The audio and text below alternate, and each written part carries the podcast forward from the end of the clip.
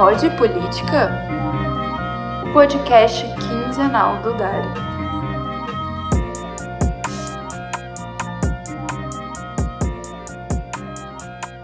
Oi, pessoal! Está começando agora mais um episódio do podcast do Dari. Hoje com o tema Apropriação dos Movimentos de Rua, o que foi o 7 de setembro.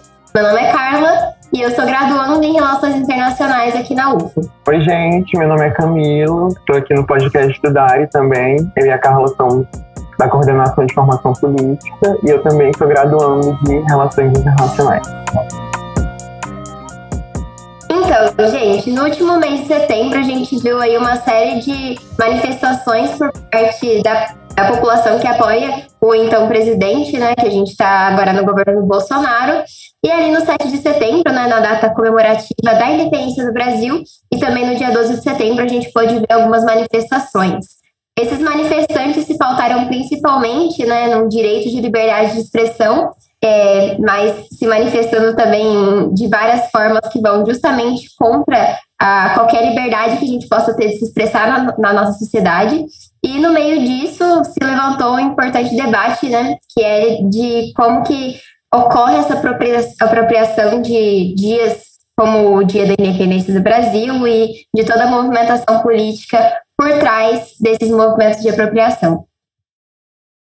Os líderes dessa movimentação a favor do Bolsonaro são de setores mais conservadores né, da, da, da sociedade é a base mais aguerrida do Bolsonaro mesmo, né? A gente tem ali os católicos, os evangélicos, representantes do agronegócio.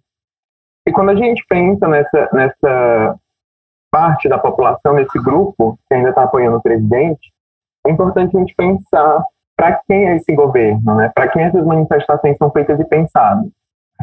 É, é muito claro, né, como o presidente roubou para, para si essa data que era para ser uma comemoração cívica, né, da independência do Brasil, mas a gente percebe ali todo um conteúdo antidemocrático de ataque à Constituição, de ataque ao Tribunal Federal, e nos faz pensar que realmente é, esse grupo não está tão preocupado com liberdade de expressão como ele diz estar. Claramente. E as pautas foram né, de ataques ferrenhos aos ministros é, principalmente do Supremo Tribunal, do Congresso, é, isso em meio a uma das maiores crises políticas, sanitárias e econômicas do nosso país, né, que já enfrenta uma situação é, muito complicada há vários anos, mas que com a pandemia toda essa situação foi agravada, com a, a as políticas né, do, do, governo que não atendem a essas necessidades também, a gente teve é, uma, um agravamento ainda maior dessa situação. Então, em meio a todas essas problemáticas, a gente ainda tem essa instabilidade política é, tornando ainda mais complicado a gente lidar com essa situação enquanto país. É, e é muito importante a gente enxergar que quando o Bolsonaro convoca essas pessoas para a rua, né, ele diz que seria um, um ultimato às pessoas que cometem algum tipo de abuso de poder contra ele, né? Ele não, não entende muito bem aquela dinâmica dos três poderes, para ele é um pouquinho complicada. Então, é, todo mundo já, já pensou, né, já ligou a, aos ministros do STF, né, principalmente o Roberto Barroso, o Alexandre de Moraes, que seria né, essas pessoas que estariam aí atravancando o governo do Bolsonaro. E também é importante a gente lembrar que os protestos se intensificaram depois da rejeição da PEC do voto impresso, né, essa política queridinha do Bolsonaro e dos seus apoiadores, porque eles acreditam que as urnas eletrônicas são falhas, né, que elas vão apresentar fraudes. Isso, afirmações sem nenhuma base, né, sem nenhum dado que realmente comprove esse, essa falha das urnas eletrônicas. Mas, enfim, né, eles já estavam tristes com, com essa questão, e aí a, as movimentações bolsonaristas se intensificaram nesse sentido. É, então, né, a gente viu uma clara movimentação de defesa, a destituição do, do STF, é, várias faixas dizendo, por exemplo, presidente, coloque todos esses vagabundos na cadeia, começando pelo STF, né? Pedindo intervenção das Forças Armadas, aí que a gente pensa na liberdade de expressão, mas a galera pedindo pelas Forças Armadas, enfim. É, e tudo isso, né, para deixar a situação ainda melhor, no dia 7 de setembro, né, que é o dia aí da, da comemoração da independência do Brasil, e eles pedindo, né, por, por qual independência é essa? Eu acho interessante pensar, né, quando a Carla, quando a Carla fala dessa, dessa é, PEC do voto impresso, o, o quanto é, os argumentos desse governo são baseados em especulação, né, quando, quando eles vão defender o voto impresso, né. Por, um dos argumentos mais fortes que a gente tem é, quando eles vão defender o voto impresso é de que o voto impresso seria auditável, em contrapartida, o voto da urna eletrônica não é. Bolsonaro já deu várias declarações nesse sentido, né? É, e é interessante que ele, ele não se preocupa em estudar mesmo, né? Em, em, em perceber como, é, como funcionam as urnas eletrônicas, que, no caso, elas passam por um processo entre oito a nove é, processos de auditação, né? Tipo, é, não, é, não é uma coisa assim tirada do nada, né? A urna eletrônica é um, é um princípio, é um princípio que garante é, a sustentação de uma eleição democrática, né? Então, pensar nisso é, é fundamental, né? Acho que é, o, o voto impresso e, a, e, junto com esse movimento antivacina desse governo são as coisas mais assim lunáticas que a gente vê. Mas quando a gente pensa também nesse dia das manifestações, foi tão caótico, né, que os apoiadores do Bolsonaro chegaram a invadir a esplanada dos ministérios, passando por cima de um bloqueio que a polícia militar estava colocando para tentar controlar ele. É, isso tudo nos leva a questionar se a gente tem mesmo que comemorar o dia 7 de setembro. Né? O Brasil está afundando, para além da crise sanitária, em uma crise social, humanitária e econômica. A gente tem aí totalizando quase 40 milhões de brasileiros vivendo em um estado de miséria, né, abaixo da linha da pobreza, como aponta o IBGE. Mais de 15, ou melhor, ontem a gente chegou a 600 mil mortos, eu ia falar 500, mas infelizmente já passou do número de 600 mil mortos por Covid-19. A gente tem também o crescente aumento da, do número de casos de LGBTfobia, quando a gente principalmente fala de pessoas trans. A gente tem os assassinatos crescendo ainda mais no ano passado, em 2020. Então, esse, esse 7 de setembro, eu não vejo ele como sendo motivo de comemoração para essas pessoas, quando a gente pensa nos familiares, por exemplo, da Karen Havashi, né, que foi uma adolescente transexual de 13 anos que foi morta a lá no Ceará. E quando a gente pensa na violência de pessoas transexuais como um todo é, nos últimos anos. A Bruna Benevides, que é, uma, é a coautora de um levantamento feito pela ANTRA em 2021 acerca da violência com pessoas trans, ela afirma que nunca houve um momento tão vulnerável e violento para a comunidade como o que a gente está vivendo hoje, né? E é óbvio a gente tem um chefe de Estado, um chefe de governo, que é, autoriza discursivamente esse tipo de comportamento, né? Lá na eleição em 2018, ele legitimava esse tipo de comportamento, seja com pessoas trans, seja com pessoas LGBTQIA+, em geral, seja com pessoas negras, né? A gente nunca vai, eu nunca vou esquecer de quando ele é, comparou é, pessoas negras e indígenas com animais, que elas não se encaixam, né, no caso dos quilombolas e os indígenas não se encaixam nos moldes é, de trabalho, de relações de produção de um modelo capitalista neoliberal como a gente tem hoje, o Bolsonaro fala que essas pessoas são podem ser entendidas como animais, né? Quando ele fala, quando ele é, faz uso de medida de arroba, que é medida para é, medir o peso de animais e, e de sacos, né? De Sim, essa legitimação discursiva é muito forte, com certeza encoraja ainda mais atos de, de preconceito, atos de ódio, né? Todo esse discurso realmente muito odioso é, leva as pessoas a se sentirem realmente, né, é, como sendo algo legítimo, uma política legítima, um comportamento legítimo nesse país. Então, é muito, muito preocupante uma eleição que foi dada a cabo pautada nisso, com certeza, sem vergonha nenhuma de, de se autodeclarar homofóbico, né? Isso é muito, muito forte e muito preocupante. E todo esse momento de instabilidade política, de discurso violento, tanto do, do presidente como dos seus apoiadores, né? A gente pôde ver até nos momentos das manifestações o quão violentos, o quão odiosos essas pessoas se portam, né? Em todas as suas é, todas as vezes que eles dão a cara para o Brasil todo, sempre é essa, essa postura de ódio mesmo. É, e isso diz muito, muito respeito realmente desse questionamento que o Camilo estava trazendo, né? De para quem é esse dia da independência, é, qual tipo de libertação né, a gente está tá comemorando, se é que se pode se chamar de libertação. Também, ainda nas datas do dia 7 e do dia 12 de setembro, a gente pode também é, perceber uma movimentação por parte da oposição ao governo, né, uma oposição, a gente pode colocar entre aspas também essa oposição, é, mas esses atos de rua, eles aconteceram né, em 19 capitais do Brasil e de forma muito interessante, né, eles foram puxados pela mesma frente que puxou os atos pró-golpe, né, é, da, da, da, presidenta Dilma, o, o MBL e o Vem Pra Rua, esses movimentos liberais também, tal como o nosso, nosso, né, infelizmente, nosso presidente.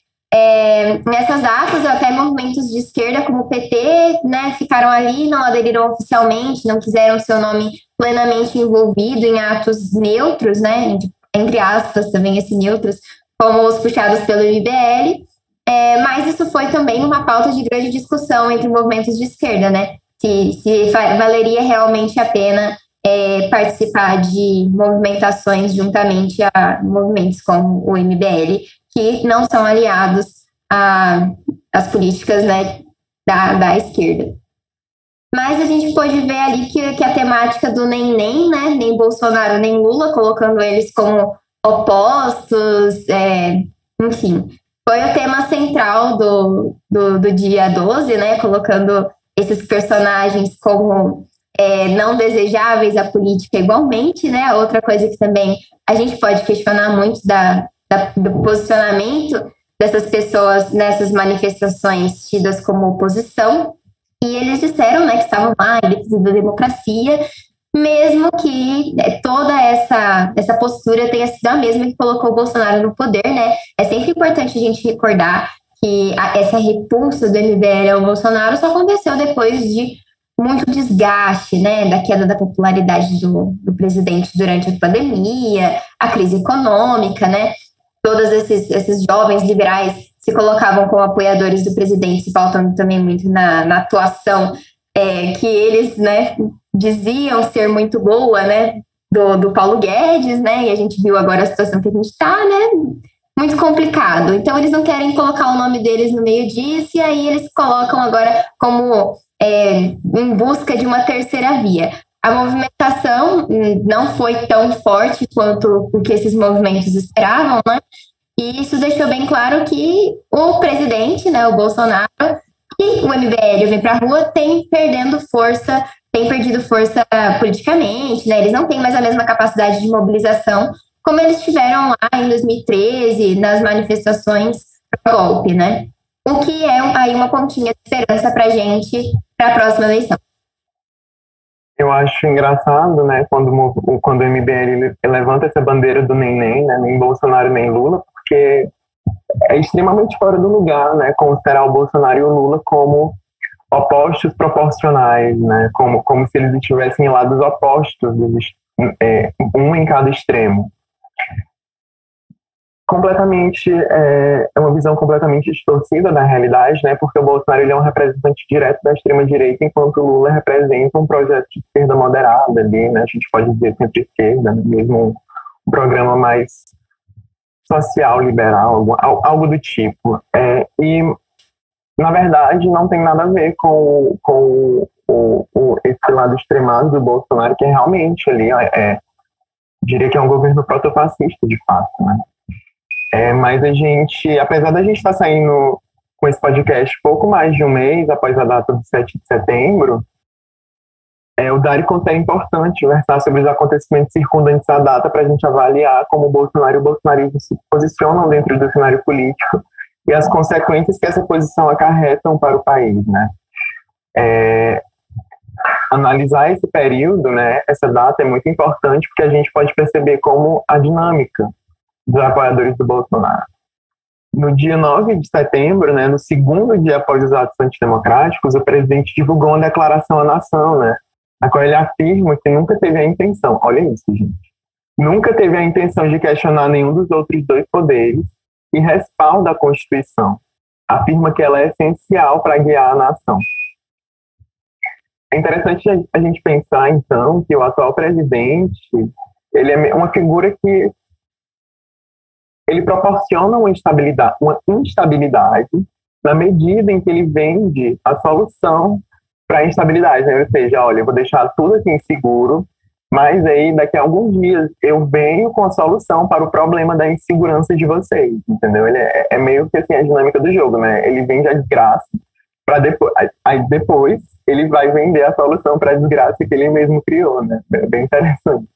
Então é perceptível, né, que esse jogo político, essa é a forma do presidente se posicionar né, no jogo político, né? Assim que ele finge que ele está governando o país, ao mesmo tempo que ele afunda o Brasil cada vez mais, né? Porque ele é completamente inábil para estabelecer uma governabilidade coerente. É importante a gente lembrar que o Bolsonaro tem sim um projeto de Brasil, um projeto de destruição do, das políticas que a gente lutou para construir no Brasil, mas que ele também tem essa característica de inabilidade, de não saber escolher as palavras, de não saber é, formar ali, alianças, né, de, das alianças dele terem sido destruídas ao longo do, do, do, desgoverno dele, agora ele tentar né, construir algumas alianças alternativas, é, mas realmente né, a gente pode, pode ter esse dia 7 aí como um retrato do nosso do Brasil atual. Então, mesmo que a gente esteja conversando sobre isso agora, né, um pouco mais de um mês depois dessa, dessa, demonstração aí do que é o Brasil atual, é sempre importante a gente ir retornando, observando as consequências, principalmente desse dia, e tentando aí interpretar um pouquinho do Brasil, que não é para não é para principiante, né? A gente sabe que o roteirista do Brasil não está aqui para brincadeira. Então, sempre que a gente tenta dar uma paradinha para tentar entender é, o que está acontecendo à nossa volta, já é muito produtivo. E então, gente, eu espero que vocês tenham parado aí um pouquinho para entender o Brasil com a gente, tenha sido produtivo. Muito obrigada pela atenção. É, e sempre continuem aí acompanhando as redes sociais do Dari, acompanhando o nosso podcast, porque a gente está sempre aí se dedicando, é, todo o Dari, principalmente a Comissão de Formação Política, se dedicando a tentar entender um pouquinho do Brasil e do mundo. É babado, viu, Mona? A gente agradece vocês por terem ouvido o nosso podcast. Acompanhe o Dari no Instagram, acompanhe o nosso podcast. A gente vai estar postando sempre que der. A gente agradece mais uma vez. Eu sou o Camilo, essa foi a Carla e a gente se vê na próxima. Valeu!